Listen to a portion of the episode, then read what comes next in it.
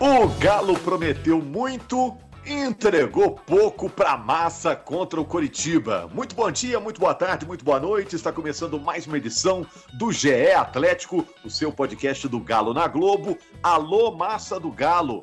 O Atlético ontem fez uma bela homenagem aos professores, entraram em campo junto com o time em celebração ao dia 15 de outubro, né, o Dia dos Professores, mas em campo o Atlético decepcionou. Perdeu para o Coritiba por 2 a 1. Perdeu o jogo e a oportunidade de entrar na zona de classificação para a Libertadores.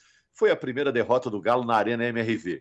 Eu sou Rogério Correia, estou apresentando o podcast. Olha o nosso time aqui: Henrique Fernandes, comentarista, a Carol Leandro, que representa a massa do Galo no nosso podcast é a voz da torcida, e a Laura Rezende, do GE. Globo, nossa página na internet. Tá tudo bem, gente? Tava todo mundo lá ontem, na Arena MRV?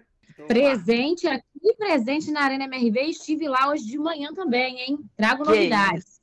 Traz ah, novidades. Laurinha tá cheia de novidades da Arena.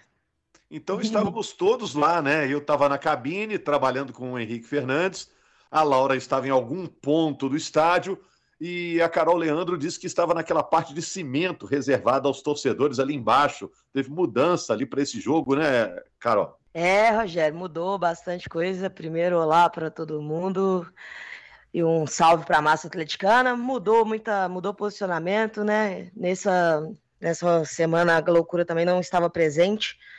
Mas o Galo está fazendo adaptações em, em relação à acústica, né? Que é uma coisa que vinha sendo notada. Mas ontem ainda não deu para testar 100%, porque a loucura não estava em campo, mas com materiais, essas coisas. Mas assim, o melhor momento do jogo foi os professores e o Rogério. Meu Deus, que jogo, que jogo sofrível. A gente já vai falar dele, Rogério? Vamos, vamos falar, vamos falar daqui a pouquinho, então. Deixa eu só dar uma distribuída na bola aqui. Beleza. Mas como a Carol explicou, a torcida organizada do Atlético ficava ali atrás de um dos gols, né? que é o gol da direita, para quem está vendo na TV, e ela passou para a parte de cima, para as cadeiras superiores, né? Para dar uma acústica melhor, fazer um barulho melhor. Ontem, um grande público, 38 mil torcedores. É, mas conta logo essa surpresa aí, Laura. Eu não estou conseguindo nem pensar que você falou que tinha alguma coisa para contar. Eu agora estou ansioso. Eu estou ansioso, Rogério. Na verdade, a gente está gravando podcast aqui na segunda-feira à tarde. Hoje de manhã teve um café com alguns jornalistas na Arena MRV. O presidente Sérgio Coelho estava lá presente, o pessoal da base, né? O Erasmo apresentando alguns números, alguns resultados das categorias de base, o planejamento é, do ano do Atlético, desse, desses próximos anos, o que, que, se espera de retorno, de venda. A pergunta principal é saber quando o Elisep vai jogar no time profissional, acho que o torcedor fica ansioso para ver. Mas numa conversa informal ali com o presidente, a gente já questionou sobre gramado, sobre abaixar o preço do ingresso, porque ontem, mais uma vez, acho que a Carol vai concordar comigo, a torcida ainda não não virou um caldeirão ali ainda, né? A Arena MRV ainda tá, tá falhando em algumas coisas e a torcida também presente, até pelo preço dos ingressos. A gente sabe que ingresso caro. É, o presidente Sérgio Coelho disse que estuda aí baixar o preço dos ingressos para os próximos jogos. E o, a pergunta principal desse próximo jogo na Arena, que é o clássico, né? Cruzeiro e Atlético, se vai ter torcida visitante, se não vai ter. O Atlético disse que vai cumprir de fato que a lei determina, né, os 10% para a torcida visitante, mas óbvio que a gente sabe que ainda tem aquela reunião técnica é, com a polícia militar, com as forças de segurança, se vai ter condições de ter torcida do Cruzeiro, se não vai. Gramado, estive lá, já iniciaram replantio de boa parte do setor norte novamente.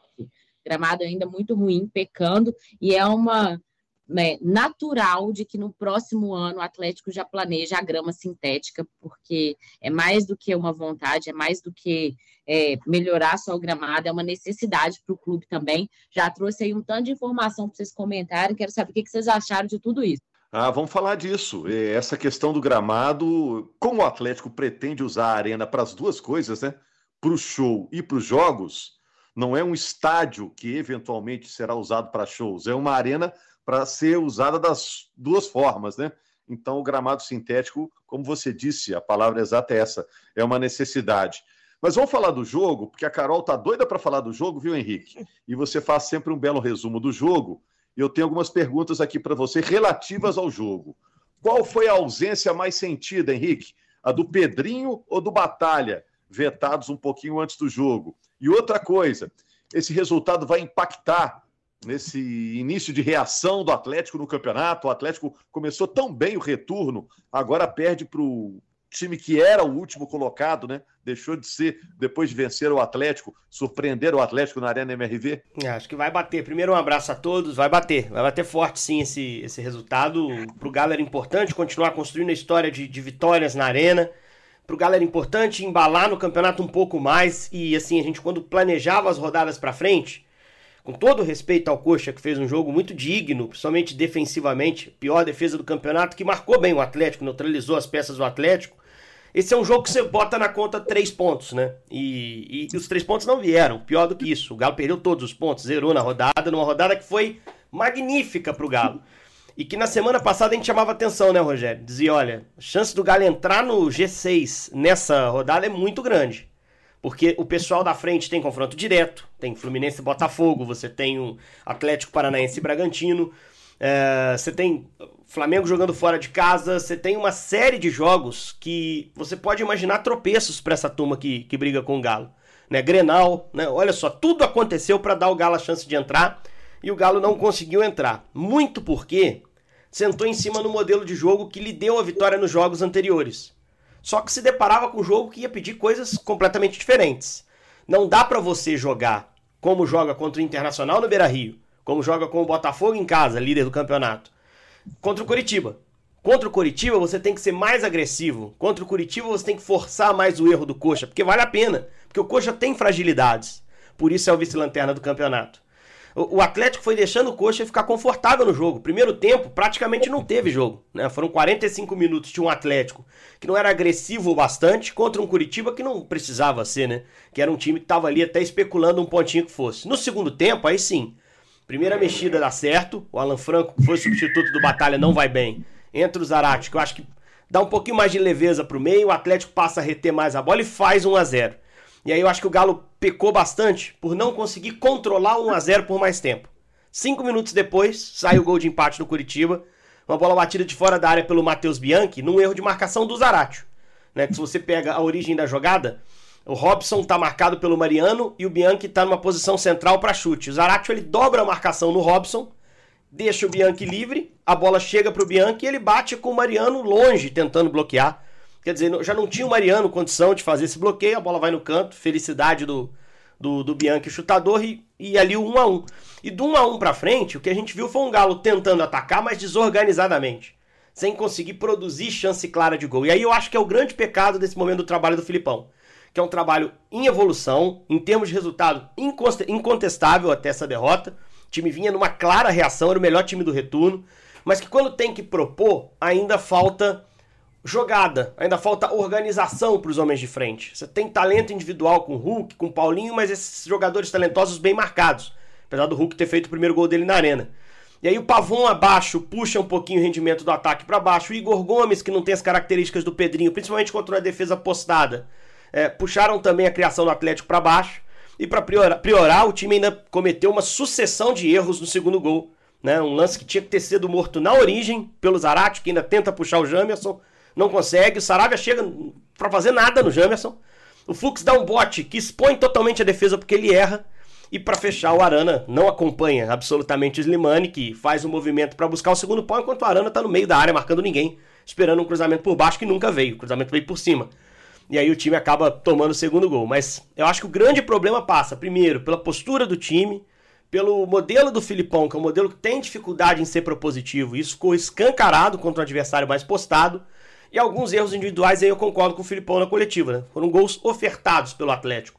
Eu acho que isso aí tira muito mérito do Curitiba, que também teve mérito nas suas jogadas, mas de fato houve erros de marcação que o time não vinha exibindo nos outros jogos. Então acho que foi um, um, placar, no fim das contas, justo, né? E surpreendentemente justo, né, Rogério? Porque Eu confesso para você, esse jogo eu fui trabalhar e tentando adivinhar de quanto o Galo venceria. E acabei voltando para casa tendo que analisar uma derrota, né? A gente não vai lembrar de nenhuma grande defesa do Gabriel, goleiro do Coritiba, né? O, o Atlético acabou tomando essa virada. Curioso, Carol, é que o Everson, goleiro atleticano, que a gente respeita, está fazendo um grande campeonato, disse que o pecado do Atlético no jogo é que o Galo estava ansioso para vencer, sabia que era um resultado importante, a obrigação da vitória. Mas o Atlético saiu na frente, né? Então ali já dava para dar uma tranquilizada, né? não precisa ficar apavorado, né? Ah, Rogério, quem dera o problema do Galo tivesse sido ansiedade, porque aí teria sido um time que ia ter buscado a vitória desde o primeiro minuto. Você falou do Gabriel que não fez nenhuma grande defesa, eu acho que o primeiro chute a gol do Galo foi no final do primeiro tempo com o Paulinho. E o segundo foi o gol do Hulk. Depois disso, eu não lembro de participação, de uma criação do Galo.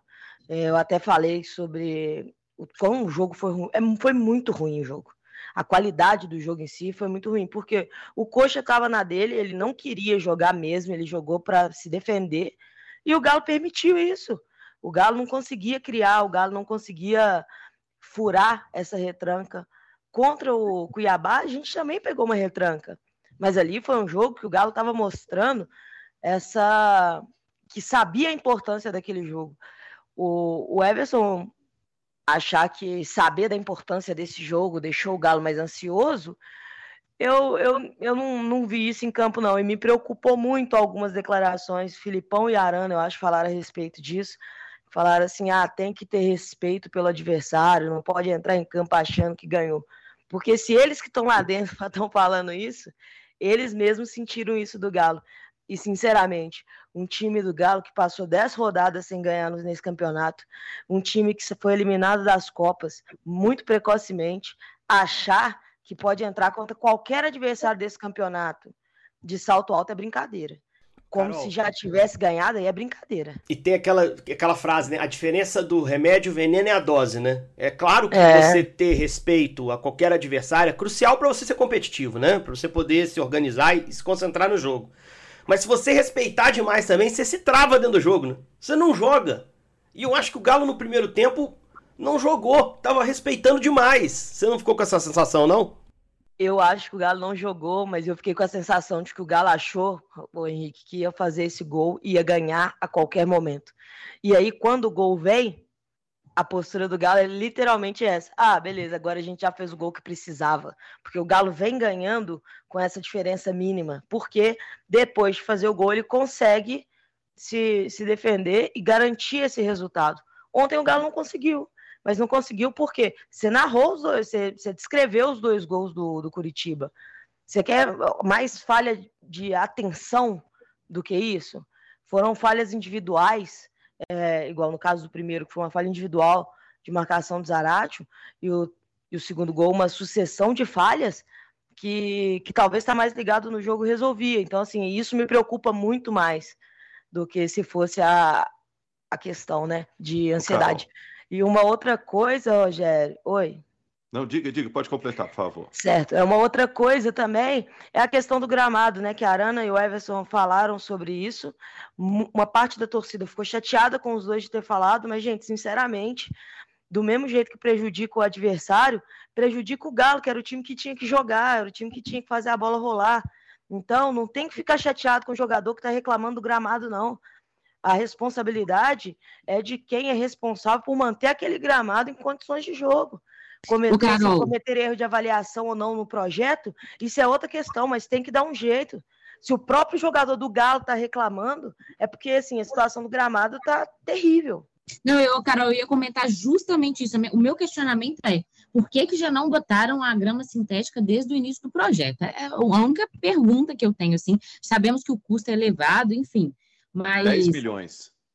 Exato, o Rogério, mas é, mas, mas, é uma economia que agora não é, que foi que não foi feita e que agora também não vai ser feita. Não, e, não outra ser... coisa, a, a gente está falando aqui de necessidade do gramado. Acho que tem custo que você opta ou não. Se eu quero colocar mármore nas arquibancadas, você pode optar. Exato. Agora, você precisa de um campo sintético, você tem que botar 10 milhões a mais lá e fazer. Até porque, até porque já sabia que não há incidência de sol, principalmente nessa Exato. época do ano, no setor norte. Não tem como. Há 15 dias atrás fizeram o replantio dessa parte do gramado e hoje iniciou novamente o replantio. Vão tirar tudo e replantar novamente.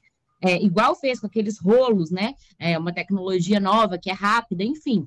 Mas no próximos dias já vai estar tudo pronto para o jogo contra o clássico. Mas é paliativo, não é a resolução do problema. Tanto que hoje, lá questionado, o gramado sintético é a única necessidade de solução para a Arena MRV. Pessoal, só um instante e a gente já volta. Olha só, Carol, a Laura trouxe essa informação de que há uma dúvida, como é que vai ser divisão de torcida no jogo contra o Cruzeiro. Você é favorável a quê, Carol? O que, que a torcida está falando? Só atleticano que entra? É 10%? Ou devia ser meio a meio na Arena MRV, meio a meio no Mineirão, no futuro? O que, que você acha? De meio a meio, de jeito nenhum, nunca mais teremos um clássico meio a meio. É, o Galo vai fazer vai fazer se valer de ter o seu estádio, né? Quando era o Mineirão que os dois dividiam o estádio, fazia sentido meio a meio. Na arena não vai fazer não, não vai fazer sentido até pelas cativas do Galo que já impossibilitam isso de acontecer. Rogério, eu acho o seguinte. E só é... deixando claro, né, Carol, para os torcedores do Cruzeiro e do Atlético, quando um joga no estádio onde o outro atua, se estragar a cadeira, é o clube mandante que paga, né? Então tem que ficar é... todo mundo ligado aí para não, não, estragar o patrimônio alheio, porque vai para conta do clube para o qual o torcedor torce, né? Então, essa é a grande questão, sabe, Rogério? A, de, ontem, assim, nos bate-papos né, de arquibancada, o que geral falava era isso, assim, de pô, mas é a torcida do Cruzeiro já tá prometendo que vai chegar aqui, vai pichar banheiro, vai estragar cadeira e etc. A grande preocupação fica em torno disso a garantia da, da segurança ela tem que ser dada pelos, pelos órgãos competentes e eu espero muito que consigam controlar isso para que não aconteça e que tenha 10%, Rogério. Sabe por quê? Eu acho que a gente tem que se lembrar sempre, nós não mandamos todos os jogos no nosso estádio. A gente precisa jogar fora também. E quando a gente, e se a gente barrar ou reduzir ingressos ou cobrar muito caro ingressos, quando eles vêm jogar aqui, eles, gente, seja o Cruzeiro, seja o Curitiba, seja o Botafogo, seja qualquer time. A nossa torcida que vai sofrer quando a gente for jogar fora.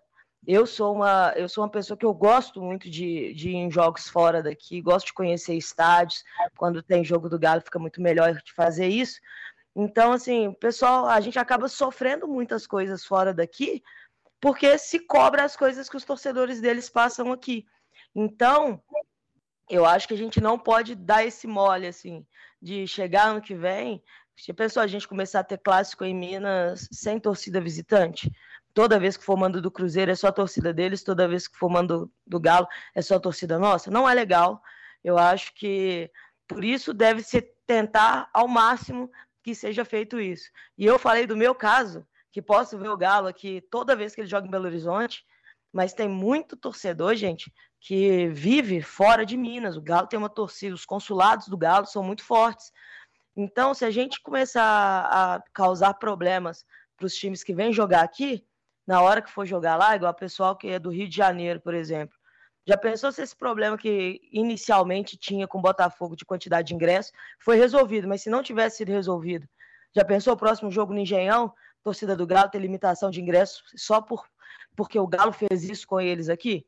Então, essa relação, ela também é, além de tudo, é uma coisa de legalidade, né? Então, que tem os 10%, que a torcida do Cruzeiro possa ir uh, acompanhar seu time como visitante e que aconteça o que sempre acontece, né? Que a torcida do Galo cante mais alto, que o Galo vence o clássico, fica Mas, todo, Carol, todo a torcida feliz. tem que cantar um pouquinho mais, né?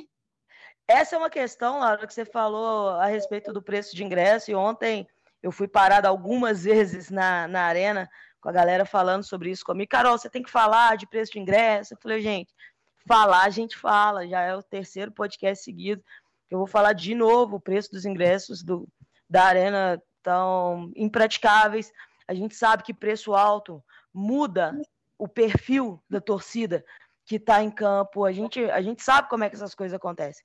Então, que o Galo põe a mão na consciência e entenda que é muito mais importante para o Galo, o efeito positivo é financeiro para o Galo, com ações, com melhor posicionamento, é muito maior com uma torcida que vai fazer barulho, que vai impressionar, que vai que vai fazer o seu papel dentro de campo de ser o diferencial do que simplesmente vendendo ingresso caro. O Galo, essa época né, de inauguração de estádio, fica muito essa coisa meio mais turística, né, de todo mundo que quer conhecer o estádio, está indo pela primeira vez, às vezes pessoas que não têm tanto hábito de ir em estádio, mas que o Galo consiga encontrar esse equilíbrio de preço de ingresso para ajustar o perfil do torcedor e, e também que o time consiga praticar um futebol que faça o time, faz a torcida vir junto, sabe? Eu acho que a grande diferença desse jogo, além da ausência da, da galocura com materiais, foi também isso. Era um time muito apático, isso acabou refletindo. É, isso não quer dizer que é uma generalização. A gente, a gente tenta, sabe? A galera tenta cantar, mas fica, fica meio espalhado os cânticos. A gente tem uma arena que foi construída para ser um caldeirão cabe a gente fazer ela virar um caldeirão e o Galo tem que colaborar bastante com isso. E sobre a... Legal o depoimento da Carol, né, Henrique? Porque a gente está aqui como jornalista uhum. e a Carol como torcedora. Ela tem uma visão claro. diferente de quem está acompanhando o jogo do, do de outro ponto. Muito claro. interessante esses, esses, é, essas abordagens que ela traz, até em relação a isso que ela falou, né? Também não pode pesar a mão com o adversário do Atlético na Arena MRV para depois não sofrer nenhuma retaliação, né? É, vai chegar a hora da gente falar do clássico e eu acho que vai definir, quem vai definir a torcida vai ser polícia, né? A polícia que vai definir o plano dela de segurança. Mas é, é que está em primeiro lugar, né? Primeiro é, lugar, todo mundo chegar falou, bem né? e sair bem. Que o Atlético tem intenção de ter lá a torcida visitante, foi conversado lá pela manhã. É, ainda tem o jogo contra o Palmeiras o, antes. O Henrique, né, nesse café a gente não pode, não podia gravar entrevista, nem uhum. vídeo, nem áudio, então foi uma conversa informal ali. E aí acabou a apresentação, todo mundo obviamente foi lá no presidente, né? E todo mundo aquela sabatina. E ele saindo de fininho. E a gente toda hora uma perguntinha ali. E aí a gente perguntou Mas sobre a posição do clube é que tenha, né? Que tem. A, a posição do presidente é: nós vamos cumprir a legalidade. ótimo. Os 10%, nós vamos cumprir os 10%, mas isso depende da Polícia Militar, não é com a gente. A gente vai cumprir o que tem que cumprir. E a gente até questionou se poderia ter uma carga maior, por exemplo, que o Atlético já tem a liberação para colocar 44 mil e alguma coisa, torcedores. Está trabalhando ali na carga de 40 mil. Será que no clássico vai aumentar um pouquinho essa, essa, esse público? Enfim, ele disse que tudo é conversado, que vai defender, mas o Galo vai cumprir a legalidade dos 10%, e aí naquela reunião técnica na semana, né, do clássico, polícia militar, bombeiro, os dois clubes, isso vai ficar definido, bater o martelo se vai ter ou não torcida. É, mas o Henrique, o comportamento deixa... da torcida, só pra gente não pode falar, pode falar. torcida rapidinho, Rogério. Uma sensação que eu tive estando no estádio. A torcida se portou de acordo com o time, a Carol foi precisa, o time tem que também mostrar alguma coisa no campo, o torcedor vir junto. Isso é fato. Só dois comportamentos que a gente pode polemizar de certa forma, que foi a vaia no intervalo, que eu, eu assim, analisando o comportamento de jogador em estádio, eu não sei se é tão benéfica assim, porque a vaia pós-jogo é totalmente legítima. É a forma mais genuína, mais é, completa de se manifestar repúdio a uma atuação ou resultado após jogo. No intervalo, isso pode ter algum tipo de impacto. E eu senti a torcida muito impaciente com o Pavon, principalmente. Eu não sei se é essa a, a, o que tá, é esse o impacto que a, que a arquibancada tem tido em relação a ele que o Pavon realmente, dos caras que você pode olhar que o Filipão conseguiu melhorar alguns caras, né? O Paulinho, para mim, tá rendendo mais. É, rendeu muito bem com o Cudê também, mas tá recuperando isso. O Hulk voltou a fazer gol, que era muito importante, estava muito bem nas assistências. Agora, o cara que o Filipão talvez não conseguiu decifrar ainda é o Pavon. Como utilizar ele bem, como deixá-lo mais perto da área, em condições de ser um garçom melhor. Eu acho até que ele tem jogado perto da área, né? Mas ele, ele não tá tecnicamente no seu melhor nível.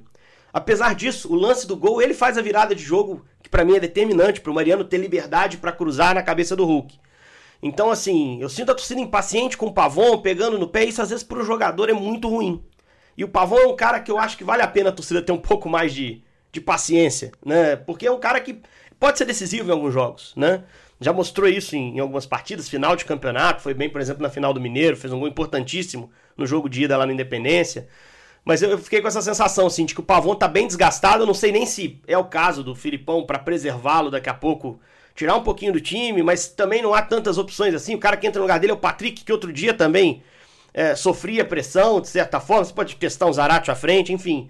Mas é ver o que, que o Atlético vai poder fazer nessa data FIFA para melhorar esse jogador que a torcida já tem pegado no pé e para reencontrar seu jogo. Porque eu quero chamar atenção para uma coisa da tabela, Rogério. A gente vai ter essa pausa da data FIFA, depois a gente volta com o campeonato embalado, até a próxima data FIFA de novembro. Vão ser várias rodadas, quarta domingo. E olha a sequência que o Atlético tem pela frente. Palmeiras fora de casa, clássico com o Cruzeiro. O Cruzeiro não tá brigando por vaga em Libertadores, mas é um clássico. É o Cruzeiro, o primeiro clássico da Arena. Depois, olha a sequência: Bragantino fora, Fluminense e Fortaleza em casa e mais um clássico contra o América. Então, o Atlético tem que estar tá pronto para voltar num nível alto de competitividade, de busca por resultado, porque para mim o que pode definir a vaga na Libertadores são esses próximos 5, 6 jogos que vão ser disputados no regime quarta domingo. Então essa data FIFA, essa pausa é crucial, é determinante para o Galo, né, para tentar sentir o mínimo possível essa derrota, esse tropeço contra o Coritiba e se remobilizar para um momento do campeonato que para mim vai ser decisivo. Cinco jogos que vem pela frente, o que o Galo fizer vai dizer muito sobre essa vaga na Libertadores, se ela vai vir ou não. O jogo contra o Palmeiras é na quinta-feira, dia 19. Não é nessa quinta, é na próxima. O Palmeiras tem quatro pontos a mais que o Atlético. O jogo vai ser no Allianz Parque. Esse jogo continua tendo um tamanho muito importante, né? Como disse aí o Henrique. Agora, vocês falaram de percentual de torcida, tem outro percentual para mostrar aqui, ó. Segundo os matemáticos da UFMG, o Atlético tem 0,2% de chance de ser campeão ou seja, chance muito pequena, né? E 42,5% de chance de ir a Libertadores. No momento, está dois pontos abaixo do G6, que é a zona de classificação para Libertadores. É questão de tempo para o Galo chegar lá? O que, que vocês acham? Carol, Laura, Henrique? Ah, para mim seria. Se tivesse feito essa pergunta para mim sábado, eu ia te falar que sim, Rogério porque três pontos ontem que a gente não imaginava perdê-los, deixava o Galo dentro do G6 e a três pontos do vice-líder, que é, é assim, para você se garantir de vez ali na, naquele G4. O problema do, do Galo é, é, você imaginar que é um time que a, gente já tinha melhorado essa sensação em relação ao time, já acreditava que não era um time que oscilar tanto mais no campeonato. E o Galo foi, oscilou bastante é, nesse jogo em relação ao que vinha apresentando. Então, isso acende sinal de alerta. E para mim, a grande preocupação é, é, essa volta da data FIFA. Porque, assim, ó, na volta da data FIFA, a gente ainda vai pegar um Palmeiras que pode ter alguns desfalques exatamente por causa da data FIFA. Depois pega um clássico. E depois é jogo atrás de jogo, jogo atrás de jogo. E isso, Rogério, é, é preocupante quando a gente tem um elenco que já é reduzido, a gente tem um banco de reserva que a gente não confia tanto. E ontem a gente ficou sem dois caras que vinham sendo fundamentais e a gente mostrou que sentiu muito isso em campo. E provavelmente então, o Mariano também, né? O Mariano sai é, sentiu ontem pelo também. gestual dele, ainda não tem parecer médico, não sei se a Laura tem informação, mas pelo gestual dele, problema muscular um pouco mais grave no momento é... que o campeonato vai afunilar e vai ter muita rodada acumulada, né, Carol? E, e até, e o, o, Henrique, a gente já falava isso aqui nos outros podcasts, que o Mariano vem de uma sequência muito por não ter jogo quarta e domingo. Que o Mariano não Perfeito. aguenta jogar quarta e domingo. É isso, e é agora, isso e agora sentiu essa lesão, já sabemos, já, já tá com uma idade um pouquinho avançada, excelente jogador, mas a questão física pega um pouquinho pela, pelo campeonato mesmo, pela sequência de jogos. E aí vai ser o Saravia, o substituto? Entrou mal ser? ontem, viu? Entrou mal. O Mariano e o tanto o Mariano quanto o Bataglia quanto o Pedrinho serão reavaliados ao longo da semana. O Atlético está de folga hoje, terça, reapresentação só na quarta-feira à tarde. São dez dias aí, né, de um jogo para o outro. Eu acredito até que se tivesse ganhado ontem ia ter uma folguinha até maior, viu? Eu acho que essa reapresentação na quarta-feira foi muito por conta do resultado ruim também de ontem. Ô, Laura, o Felipão disse depois do jogo, acho que você estava lá na coletiva, né? É, somos um bom time, mas não somos os melhores. Você acha que o Galo entrou em campo contra o Coritiba achando que ia ser fácil? Não, eu acho que o Filipão já estava falando e alertando sobre isso há mais tempo. Vocês vão lembrar, quem ouviu a coletiva do Filipão pós-jogo do Internacional, alertando que é, tem até um vídeo de bastidores que a gente subiu, inclusive, é, na nota no GE, logo depois do jogo contra o Internacional, o Filipão falando no elenco, não pensem que o jogo do Curitiba é jogo de tico-tico, porque ele já sabia dessa dificuldade, dessa dificuldade, já estava alertando o time. Eu acho que entrou, como o próprio Filipão disse, com falta de postura. O Atlético tinha que ter tido uma postura melhor ontem, acho que entrou um pouco desligado do jogo, um jogo importante. Rodada foi perfeita para o Atlético. Como a Carol disse, se ganha ontem, entra no G6, fica muito colado no vice-líder. A gente sabe que o Botafogo já está disparado na liderança, mas era importante para o Atlético e vacilou no momento que não podia vacilar. Henrique? É, assim, eu acho que eu fiquei mais incomodado com a falta de agressividade do que com qualquer outra coisa, assim, Rogério. Eu acho que não teve. Não teve. Eu não senti essa sensação que muita gente teve de que ah, o Galo sentiu que o gol ia sair a qualquer momento. Eu acho que não. Eu acho que o Galo, o Galo teve um momento, tanto que no segundo tempo volta mais agressivo, melhora dentro do jogo, né? Não produz tantas chances claras, mas consegue encurralar um pouco mais o Curitiba. É claro que o Coxa também dá campo para tentar explorar. Mas assim, é, acho que o Galo teve um problema sério de, de não, no primeiro tempo não conseguir se impor, construir uma vitória mais tranquila. O tempo todo deixou o Coxa no jogo, né? E depois que você faz 1 a 0 bota na roda, circula a bola, deixa o adversário ali oprimido no campo, sem sentir uma possibilidade de reação. O Galo não, não conseguiu fazer isso. Em cinco minutos o Curitiba foi lá, empatou o jogo e voltou para aquele cenário de desespero, né? De você ter que fazer 1 a 0 faltando ali 25, 30 minutos de jogo, até menos do que isso, né? Acho que o segundo gol do jogo, o gol de empate do Curitiba, é com 19 minutos do segundo tempo. Então, foi um jogo mal gerido. Primeiro tempo com pouca agressividade. Ah, tem jogo que você se constrói, que você consegue impor sua qualidade desde o primeiro minuto. Você trabalha para isso. Eu não senti o Galo trabalhando tanto para isso. O Galo deixou o primeiro tempo se arrastar num ritmo que era muito mais interessante para o Curitiba do que para o Atlético.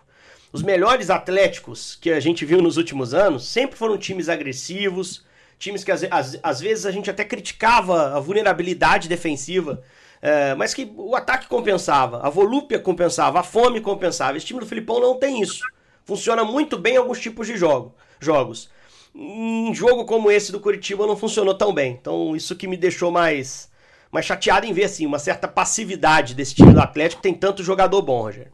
Para a gente fechar, Carol, esse jogo contra o Palmeiras, Antes de começar o campeonato, Palmeiras e Atlético estavam entre os candidatos ao título, né? Esse jogo diminuiu de tamanho ou ainda é muito importante é, para as duas torcidas, até pela rivalidade criada? Esse jogo agora do dia 19, depois da data FIFA. Ah, Rogério, eu acho que essa rivalidade ela, ela já está estabelecida, então ela faz com que qualquer jogo de Galo e Palmeiras se transforme num jogo grande, se transforme num jogo que tem uma mobilização a mais, mas com certeza não é não é do, da maneira que os dois times imaginavam que seria esse jogo lá lá atrás, lá no início do campeonato, né? É, o Palmeiras também vem abatido, Palmeiras também perdeu para um adversário que está ali brigando para não cair, sabe que precisa desse, dessa vitória em cima do Galo em casa para se consolidar ali na Libertadores, porque é impensável para eles também ficar fora da Libertadores do ano que vem.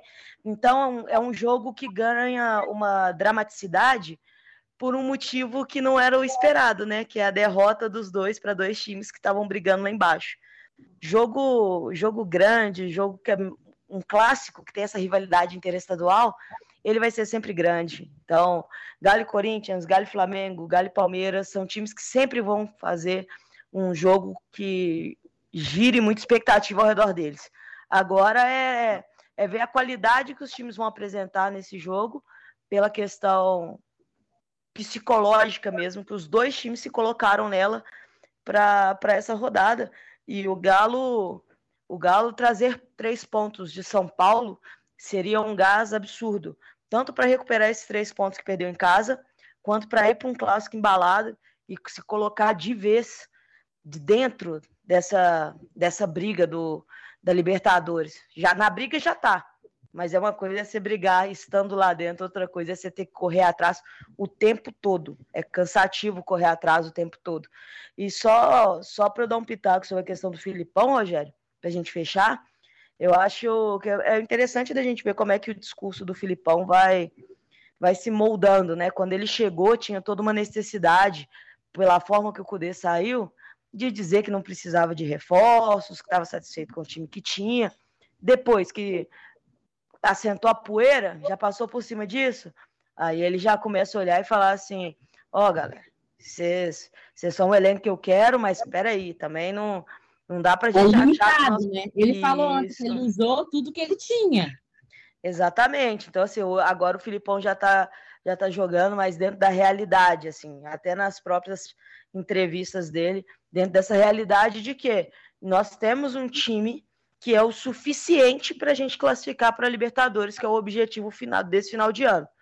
Mas é bom a gente saber que não é um time que vai amassar todo mundo, vai passar por cima de todo mundo e vai ganhar. Precisa ser organizado, precisa ser extremamente eh, decisivo. Teve uma oportunidade, tem que fazer ela e principalmente precisa ser um time equilibrado. o discurso do Filipão já deu uma alinhada e quando a gente criticava as formas de fala, né? No que a questão não era nem se a gente concordava ou não com o Cudê, era pouco, Cudê tinha outra forma de falar é nesse ponto que a gente vê como que a experiência do Filipão fala alto. Ele faz as críticas sobre, Muito gente, eu não tinha mais ninguém para colocar lá, entendeu? Ele, ele não mais didático do que isso é impossível, né? Ele falou, ele não tinha mais ninguém. Ele não, ele tentou tudo que ele pôde. Ele sentiu muita ausência de dois jogadores que são titulares. Só que o jeito que ele falou não levantou esse o burburinho todo pelo jeito que o que o Cudê falava. Mas é bom a gente olhar para isso também e cobrar da diretoria todo treinador que passar aqui vai ter que trabalhar nesse limite do limite, vai ser cobrado dele coisas que às vezes o time nem pode dar. Então, o Galo tem que ter muito carinho, já pensar no ano que vem, não só por causa do gramado, que já é uma coisa que já tem que estar tá resolvendo, para assim que chegar às férias conseguir resolver esse problema, mas também na formação do elenco do ano que vem, porque quando você quer você disputa um campeonato como o Campeonato Brasileiro, que é muito duro, muito longo, você precisa de ter elenco. O, ainda bem que a gente tem a Carol aqui, hein, Rogério, porque ela tocou nesse assunto que, que eu tava, depois ouvindo a coletiva de novo, eu pensei a mesma coisa. Né? O Filipão deu uma aula de como o Cudê deveria ter se posicionado lá atrás, né? Dizendo algo que, para mim, eles têm razão. Talvez falte realmente peças ofensivas para esse elenco, para mudar a história de um jogo, que é um bom elenco, mas que tem carências, tem problemas. no ataque, né? Isso, principalmente na frente. Principalmente na frente. Mas assim, o jeito que o Kudê fez é que acabou minando. O Filipão conseguiu passar por isso de uma forma mais natural. Agora, a diferença é a seguinte: quando o Filipão foi chamado, ele sabia que o elenco era esse e ia ser esse elenco. Não mudaria. Eu acho que o Kudê não tinha essa informação quando foi chamado em novembro. Ele tinha indicações diferentes, né? Vão vir jogadores, nós não vamos perder os que temos. E perdeu, né? Perdeu o Sacha, perdeu o Ademir, a gente já falou sobre isso várias vezes. Perdeu o Alan no segundo momento. Se você tirar outras peças do Filipão, tem certeza que a paciência dele também vai acabar. Mas o Galo não corre o risco, pelo menos até o fim do ano, de perder jogador para janela, eu imagino. Né? Então, assim, é, tá aí escancarado. Eu acho que tem material humano para chegar na Libertadores. Mas é mais um treinador que passa e toca levemente, suavemente, com muito mais tato, com muito mais experiência, por esse assunto de, de falta de profundidade de plantel. E, e que eu acho que é algo que o Galo tem que pensar também planejando o ano que vem. Torcer, né, Laura, para o Arana voltar intacto da seleção, né? Já serviu a seleção, é, já se apresentou a seleção, né? O jogo em Cuiabá, né? depois. É, o Henrique falou que ele vai ser titular pela seleção, tá numa carência também na, nas laterais. Se tem carência na lateral da seleção, imagina no Atlético, né? Não pode perder de jeito nenhum, né, Laura? É, o Arana que fez um jogo abaixo ontem, né? Abaixo do que a gente está acostumado de ver o Arana, que, que joga muito, tá na seleção por isso, enfim. É, tomara que volte inteiro e acreditamos nisso. É isso, Laura. A Laura já está com café, já tomou café, fez inveja em todo mundo aí, né? Tomou aquele café presidencial, né? Valeu, gente. Obrigado. Ô, ô, Rogério, vou falar com você que o café lá na arena hoje estava bom, viu? Não tem nada a reclamar, não. Mas o da casa da Carol é melhor, é do lado da arena, hein? Dá pra é. um grito que a Carol te oh, chama lá, pãozinho com manteiga, Oi, cafezinho passado na hora. Carol, Carol não convidou pra entrar, só fiquei na porta. Que é, isso, a gente Carol. tava gravando. Não, então queimou, sei. Queimou, agora queimou. Brincadeira, Valeu. Carol. Valeu. Tem que chegar lá, bater na campanha com o Paulinho, aí ela, ela atende. Aí ela abre. Valeu, obrigado, Carol, Laura, Henrique, obrigado a você, torcedor atleticano, massa do Galo. O Galo pega o Palmeiras só na semana que vem, mas segunda que vem a gente está falando aqui do podcast GE Atlético, repercutindo as notícias e as informações do Atlético no Campeonato Brasileiro. Grande abraço a todos. Apita pela última vez, deu Galo!